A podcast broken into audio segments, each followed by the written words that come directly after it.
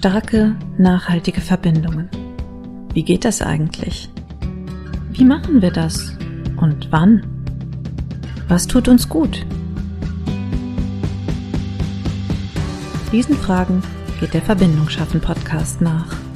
Mit Denken und Mitfühlen ausdrücklich erlaubt.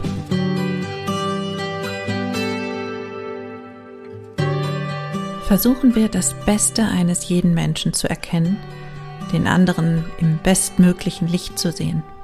Diese Einstellung erzeugt sofort ein Gefühl der Nähe, eine Art Geneigtheit, eine Verbindung. Das hat der Dalai Lama mal gesagt, der 14. Dalai Lama übrigens, und als ich neulich über dieses Zitat gestolpert bin, da hat mich das ins Denken gebracht. Ich finde es schon treffend und einen starken Gedanken vor allem, der mir auch nicht fremd ist, ne? immer das Positive sehen, zu gucken, was ist das Gute daran. Aber ich habe mich dann auch gefragt, lässt sich sowas eigentlich umsetzen im Alltag? Gerade dann, wenn man halt nicht der Dalai Lama ist. Über diesen Blick auf die Welt, auf die Menschen, auf das Positive, darüber möchte ich heute nachdenken und es geht mir nicht so sehr um Verklärung oder toxische Positivität, sondern es geht halt darum, wie können wir diese Sicht auf unsere Mitmenschen vielleicht verstärken für eben mehr Verbindung, mehr, mehr Freundlichkeit, mehr Menschlichkeit, ja, und vielleicht dadurch eben einen verbindenderen Umgang miteinander. Ich bin Anna Koschinski, Bloggerin, Texterin und Schreibberaterin und hier in diesem Podcast gehe ich auf die Suche nach Verbindungen, Verbindungen, die wir eingehen, wie wir auch darüber denken, wie wir sie gestalten und wo unser Blick auf Verbindung vielleicht auch herkommt. Also, wieso denke ich darüber, wie ich denke und wo in meiner Geschichte liegen vielleicht auch die Gründe dafür. Schön, dass du heute mit dabei bist. Ja, als ich über das Thema nachgedacht habe, fiel mir zuerst ein Text ein, den ich geschrieben habe. Ich habe nämlich neulich über eine Begegnung gebloggt, eine Begegnung in einem Café. Und ich habe über die unfreundliche Bedienung geschrieben, die auf mich einen wirklich schlechten Eindruck gemacht hat. Und zwar nicht nur einmal, sondern sie macht das leider häufiger. Ich bin regelmäßig in diesem Café, das liegt nämlich genau neben diesem Sportzentrum, in dem Junior Kickbox Training hat. Also Normalerweise einmal in der Woche bin ich in diesem Café und möchte dann gerne einen Kaffee trinken. So, und diese Bedienung, wenn sie denn da ist, die macht dann also regelmäßig einen schlechten Eindruck auf mich. Die ist mir einfach unsympathisch. So. Und das liegt daran, dass sie langsam ist, dass sie lieber mit anderen Kunden über andere Leute lästert, als schnell zum Verkaufstresen zu kommen und mich zu fragen, was ich halt möchte. Und es liegt daran, dass sie nicht so wirklich ja, nicht, nicht serviceorientiert ist. Also sie verkauft nicht, sie lächelt nicht, sie spricht nicht mehr, als sie muss, sie ist kurz angebunden, so. Also wäre sie meine Angestellte, ich würde sie nicht beschäftigen wollen, weil ich habe ein ganz, ganz anderes Bild von Service im Kopf. Sowohl für mich selbst, wenn ich das mache, als auch für andere, wenn ich also ja quasi bedient werde. Ich habe ja sehr, sehr lange in der Gastronomie gearbeitet, habe also in Cafés gearbeitet, in Bars, in Diskotheken, in Restaurants, habe also gekellnert lange, später dann auch auf Veranstaltungen gearbeitet und auf großen Events, so wie Messen oder Reitturniere, da habe ich dann Catering gemacht. Und immer ging es halt darum, ne, andere Leute bedienen. Ich weiß also, wie das ist, den, den ganzen Tag Leute zu bedienen, auch welche, die nicht freundlich sind, auch welche, die ungeduldig sind, auch welche, die denken, du bist der letzte Mensch, weil du in dieser Dienstleisterposition bist. Und trotz all diesen schlechten Erfahrungen, ich habe das immer mit Freude gemacht. Also bis auf ganz wenige Ausnahmen vielleicht, so Tage, an denen es mir echt nicht gut ging, weil äh, klar, das passiert jedem Mal. Und wenn ich jetzt aber an diese Bedienung denke, in dem Café, dann frage ich mich, was würde der Dalai Lama in dieser Situation tun? Was wären alternative Interpretationen für diese Kaffeesituation, für dieses Ding, ich möchte einen Kaffee und sie ist eigentlich nicht da, lässt mich warten, ähm, ist unfreundlich, hat vielleicht dann nicht mal Kaffee da, weil ne, die Maschine ist kaputt, hm, kann ich jetzt nichts machen, Kaffee ist alle. Also was, wie kann ich da alternativ reagieren? Ich meine, klar, ich kann diese Frau einschätzen als faul, lustlos, unfreundlich, unsympathisch, gelangweilt vielleicht oder nicht interessiert an dem Laden, in dem sie arbeitet, nicht interessiert auch an den Kunden und Kundinnen. Und mir ist natürlich klar, das ist nicht die Frau, also sie ist das nicht, sondern sie zeigt dieses Verhalten oder sie zeigt mir das durch dieses Verhalten, das sie genau in dieser Situation, in dieser Rolle zeigt. Und ich interpretiere das dann ebenso. Aber ja, was kann ich jetzt stattdessen denken? Wie kann ich reagieren? Wie kann ich diese Bäckereiverkäuferin ne, im bestmöglichen Licht sehen, wie der Dalai Lama gesagt hat? Ich habe ja die Wahl. Sie kann ich nicht verändern. Ich kann nur meinen Umgang damit verändern. So, bis jetzt habe ich dann immer so ein bisschen gequält gelächelt. so und gehofft, dass ich dann den Kaffee bekomme, den ich bestellt habe. Und dann habe ich mich halt irgendwo hingesetzt, um diesen Kaffee dann auch äh, zu trinken. So, und dann war gut. Aber ich konnte meistens, ne, der Laden ist klein, ich konnte also meistens weiter hören, wie diese Frau über andere Gäste oder über ihre Kolleginnen hergezogen ist. Und ich fand das unangenehm. Ich habe mich geärgert über die. Ich fand das blöd. Und dann habe ich eine Zeit lang versucht, einfach alles auszublenden, habe dann äh, Podcasts gehört oder mich in meine Arbeit vertieft, die ich ja immer dabei habe. Nur mich hat das trotzdem weiter beschäftigt. Noch schlimmer war das, wenn noch jemand bei mir war, also zum Beispiel eine von den anderen Müttern, ne, von den Jungs und Mädels, die da auch Kickbox-Training haben, dann verdreht man halt die Augen und ne, so von wegen, aha, ja, diese Kellnerin da wieder oder diese Bäckereiverkäuferin mal wieder. Und dann stößt man aber damit auf Verständnis, weil das Gegenüber dieses Verhalten ja auch nicht cool findet. Dann wird man also noch bestärkt in seinem negativen ne, ich bin genervt, ich bin ärgerlich, ich kann das nicht nachvollziehen, was hier gerade passiert. So. Also, ja, was kann ich jetzt stattdessen denken? Was kann ich tun, das wohlwollender ist? Was kann ich interpretieren, das freundlicher ist vielleicht? Weil ich weiß nicht, wie diese Frau in ihren Tag gestartet ist. Ich weiß nicht, wie viele Begegnungen sie schon hatte, bevor ich sie da um eine Tasse Kaffee gebeten habe. Ich glaube, ich war immer freundlich, aber ich weiß nicht, was vorher passiert ist. Ich weiß auch nicht, ob sie vielleicht Sorgen hat oder ob sie ja vielleicht auch mit diesem Plausch da, mit den anderen Leuten, mit dieser Lästerei, ob sie sich irgendwie ablenken muss von irgendwas, keine Ahnung. Ob das vielleicht einfach der normale Ton in dieser Gruppe ist und sie sich nur anpasst.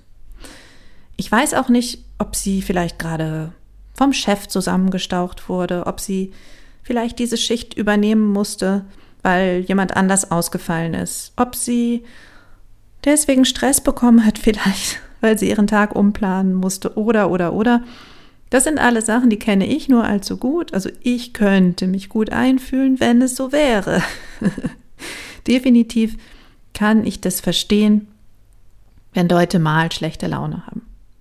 Und ich weiß das eben alles nicht. Ich weiß das alles nicht. Ich weiß nicht, welche Geschichte hinter ihrem Verhalten steckt oder wie sie das selber auch interpretieren würde.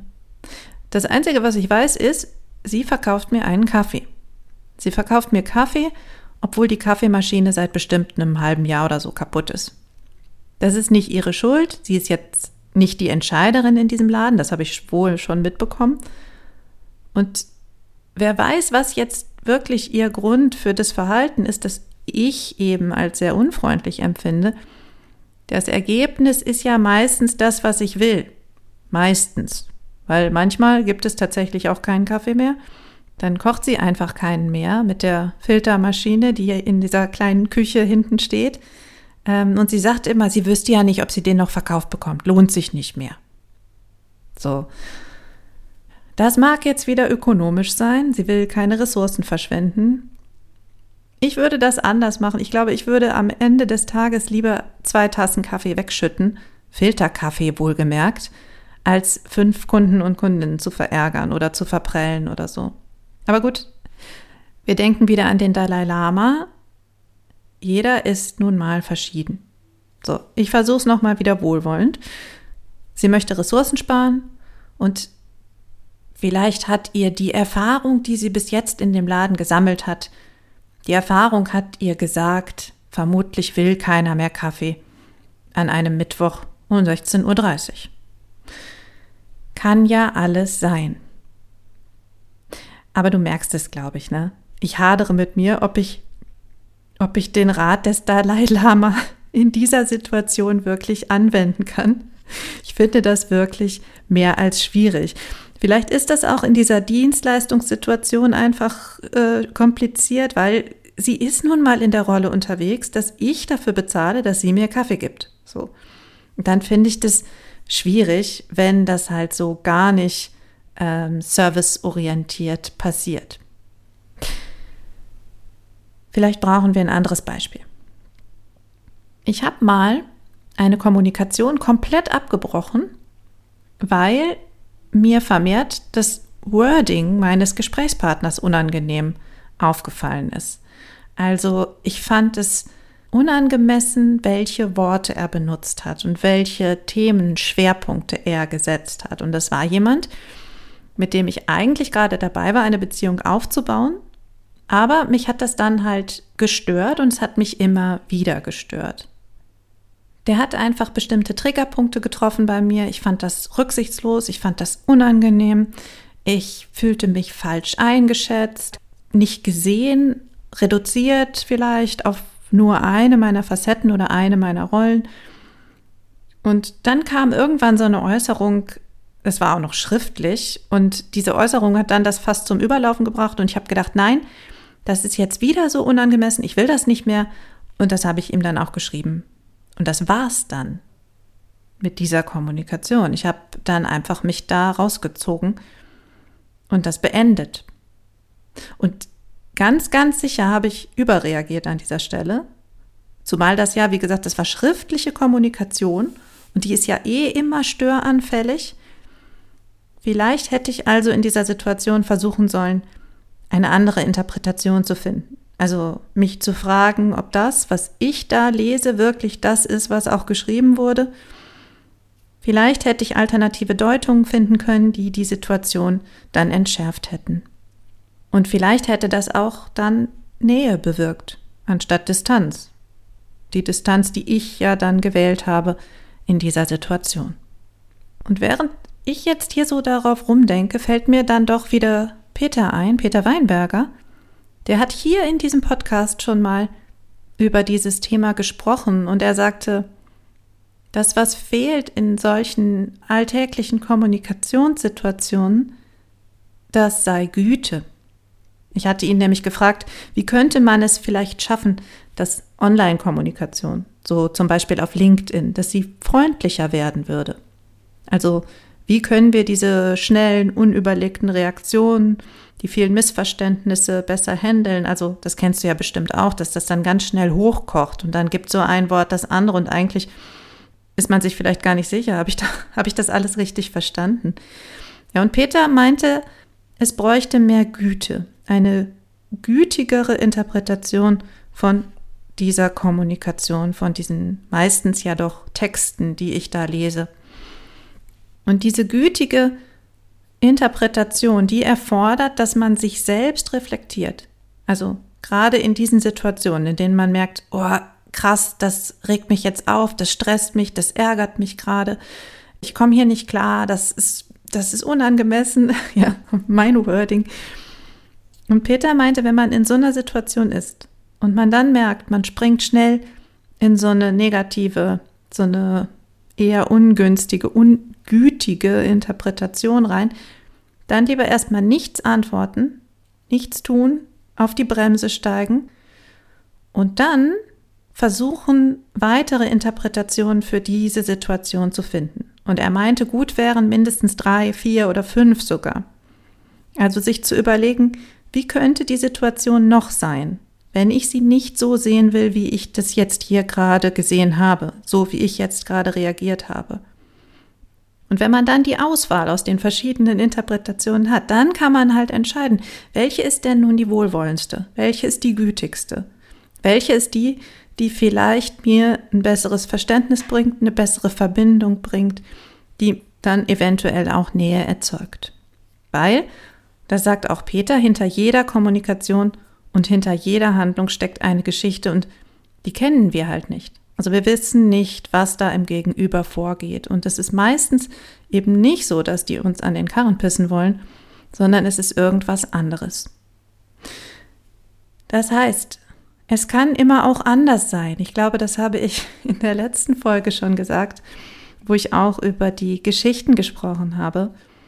Und wenn es eben auch anders sein kann, dann lohnt es sich vielleicht nicht dem ersten Impuls nachzugeben, nicht dem Ärger, nicht der Aufregung, nicht auf den Shitstorm aufzuspringen, weil sich da auch schon andere darüber auslassen. Erstmal anhalten, kurz anhalten und vielleicht kommt dann ja dabei raus, ich muss dazu gar nichts sagen, je nach Situation natürlich. Ich verlinke dir natürlich auch die Folge, wo Peter das äh, so schön erklärt hat. Das ist, glaube ich, die zweite Folge Verbindung schaffen, eine unserer allerersten. Ich finde, es ist eine, eine ganz gute Methode, um sich darüber klar zu werden, ich habe die Wahl. Ich habe die Wahl, welche Reaktion ich zeige, ob ich überhaupt eine Reaktion zeige. Klar, bei einem mehr oder weniger unbekannten Internetkontakt, irgendwer da auf LinkedIn, da kann ich besser sagen, ja, pff, ne, darauf reagiere ich nicht. Ne? Also das kann ich natürlich bei so jemandem viel besser, als wenn es jemand ist, dem ich eigentlich sehr nah bin. Also so wie ich es in dem zweiten Beispiel gesagt habe, jemand, mit dem ich gerne eine Beziehung aufbauen möchte. Da lohnt es sich dann auch, eben wie ich gesagt habe, nochmal über alternative Szenarien nachzudenken und dann genau zu überlegen, wie will ich jetzt mit der Situation umgehen? Und dann vielleicht doch die Nähe wählen statt der Distanz, weil ich habe ja die Wahl. Wir haben immer die Wahl. Und daher, für Situationen, in denen mir die Menschen wichtig sind, möchte ich dann doch mit dem Dalai Lama gehen. Versuchen wir, das Beste eines jeden Menschen zu erkennen, den anderen im bestmöglichen Licht zu sehen. Diese Einstellung erzeugt sofort ein Gefühl der Nähe, eine Art Geneigtheit, eine Verbindung. Ich denke, ich werde mich weiter darin üben. Hast du auch schon mal solche Situationen erlebt, in denen du vielleicht nicht das Beste in einer Person angenommen hast? Und kannst du dir vielleicht vorstellen, das in Zukunft anders zu lösen? Nochmal nachzudenken über alternative Szenarien? Erzähl mir doch gern die Geschichte dazu. Schreib einfach an verbindung.annakuschinski.de. Und diese E-Mail-Adresse kannst du natürlich auch nutzen, wenn du mir einfach sowas erzählen willst, wenn du Fragen hast, wenn du Themenwünsche hast, Anregungen, Kritik, schreib mir einfach, ich sag's nochmal an verbindung.annakuschinski.de. Und wenn du das gut gefunden hast, was ich hier mache, oder gut findest, dann lass mir auch gerne ein paar Sternchen da dann können noch mehr Leute diesen Podcast finden und dann werden einfach noch mehr Leute auch darauf aufmerksam. Und jetzt wünsche ich uns allen eine wohlwollende Zeit, eine gütige Zeit bis zur nächsten Folge. Ciao, ciao.